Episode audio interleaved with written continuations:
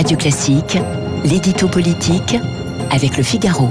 D'abord, bonjour Frédéric Valtou. Je rappelle que vous êtes maire Agir de Fontainebleau. Il y a la question des vaccins qui commence à poser des problèmes au niveau européen. Les journaux allemands comme Die Welt, d'ailleurs, ne supportent pas que des vaccins qui ont été conçus par BioNTech soient plus vendus par Pfizer aux États-Unis qu'en Allemagne. Et on a le même problème au niveau européen avec AstraZeneca, parce qu'ils en distribuent plus en Grande-Bretagne que parmi les contrats qu'ils avaient promis qu'ils donneraient à l'Union européenne. On va voir ce qui se passe dans votre ville.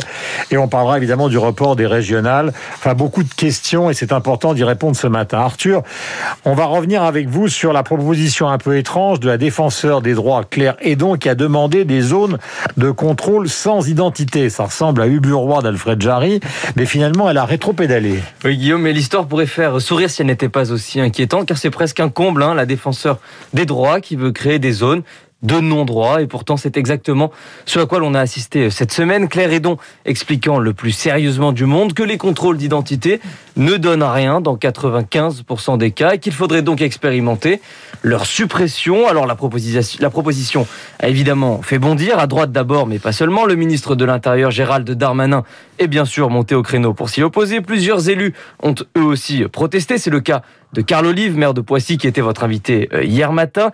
Même Emmanuel Macron n'a pas eu de mots assez durs, selon le canard enchaîné euh, ce matin. Bref, la levée de bouclier a été immédiate et elle a obligé Claire Edon à rétro-pédaler hier. C'est heureux. Mais attention, n'allez pas croire que la défenseur des droits assume une erreur. Non, en fait, c'est nous qui avions mal compris sa pensée complexe. Voilà pour la forme, mais sur le fond, est-ce vraiment une mauvaise idée? Ah, c'est pire que ça. C'est une très mauvaise idée et ce, pour au moins deux raisons. La première, c'est le signal qui est envoyé aux forces de l'ordre qui sont déjà régulièrement jetées à la vindicte populaire et que l'on culpabilise encore un peu plus avec ce genre de sortie en les faisant passer pour des racistes en plus d'être des violents. Et la seconde raison, c'est évidemment le message qui est envoyé aux Français et qui l'on explique qu'il pourrait désormais y avoir des territoires non seulement perdus de la République, mais aussi des territoires interdits de la République, des territoires dans lesquels aucun représentant de l'État n'aurait droit de citer et où, au motif de la lutte certes indispensable et légitime contre les discriminations, on céderait en réalité du terrain à tous ceux qui veulent imposer leurs propres lois, celles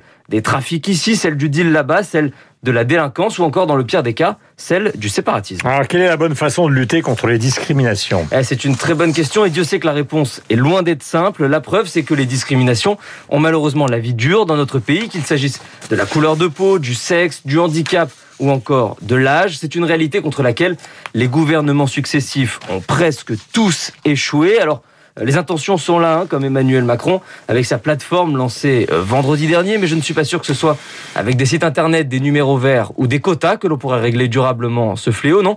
La véritable clé, c'est probablement l'emploi, l'accès au marché du travail, la flexibilité.